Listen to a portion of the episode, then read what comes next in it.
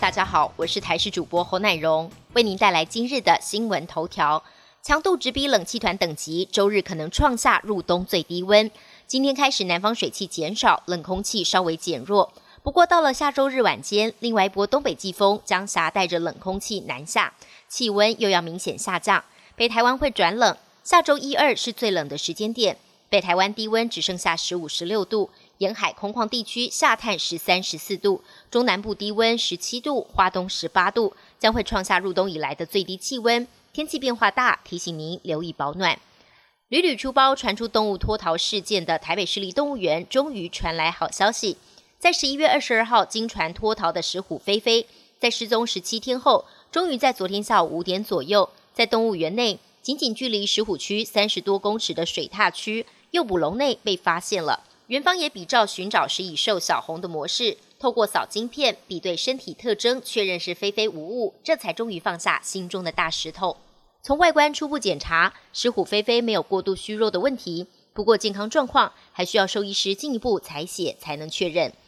台北捷运车站广告创意无极限，北捷指出，民众只要在十二月十二日周六上午十点到十点半之间，凡是持着四种电子票证，包含了悠游卡、一卡通。爱金卡、有钱卡搭乘捷运，除了享有车资免费之外，还有机会遇到隐藏版的更大惊喜。在这个时段，当趟车资零元的同时，车站进站闸门声也会摇身一变，从叮叮叮的钢琴声变成轻快的虾皮免运声响。这也是台北捷运的首度尝试，更是国内轨道业的第一次提供这个时段搭车的旅客一个小红包大惊喜。美国食药局 FDA 预计本周内核准辉瑞 BNT 新冠疫苗。美国各州以及各前线单位正在进行最后的配送前置作业，就等 FDA 一声令下。防疫官员佛气提出最新说法，表示疫苗开打最快明年年底，美国才能回到正常生活。不过同时间，率先核准疫苗的英国传出有两名医护接种后出现了过敏反应。